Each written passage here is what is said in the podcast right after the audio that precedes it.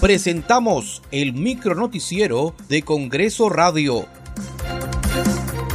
¿Cómo están? Les saluda Danitza Palomino. Hoy es viernes 28 de enero del 2022. Estas son las principales noticias del Parlamento Nacional. Los congresistas de la República cumplen actividades en sus respectivas regiones en el último día de la semana de representación.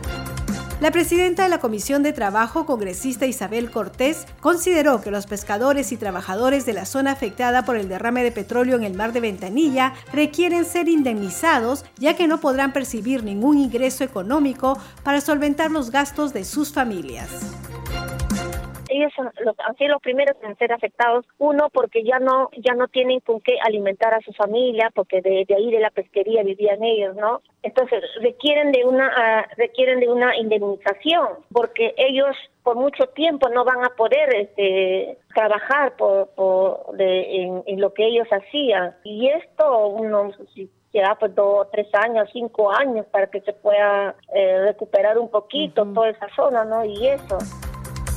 Por su parte, la congresista Susel Paredes informó que a bordo de una embarcación particular ha constatado los efectos del derrame de petróleo en el mar.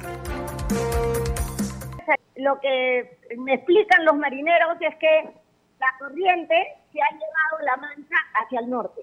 Porque donde estoy ahorita, que ya pasé la Pampilla hace ratazo, recién ya voy a llegar a Ancó, está todo limpio. Más de 25 playas del litoral de Lima, Callao y Chancay han sido afectadas por el derrame de petróleo, el cual se sigue expandiendo destruyendo la fauna y la flora de la zona.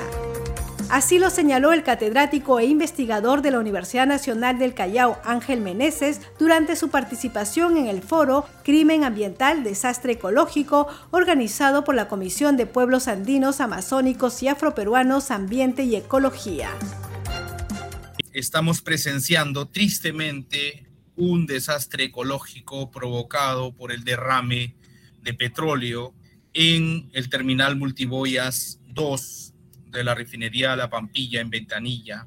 Este hecho viene afectando a más de 25 playas del litoral del Callao, Lima, Chancay y viene expandiéndose a un nivel que no se imaginaba desde un principio.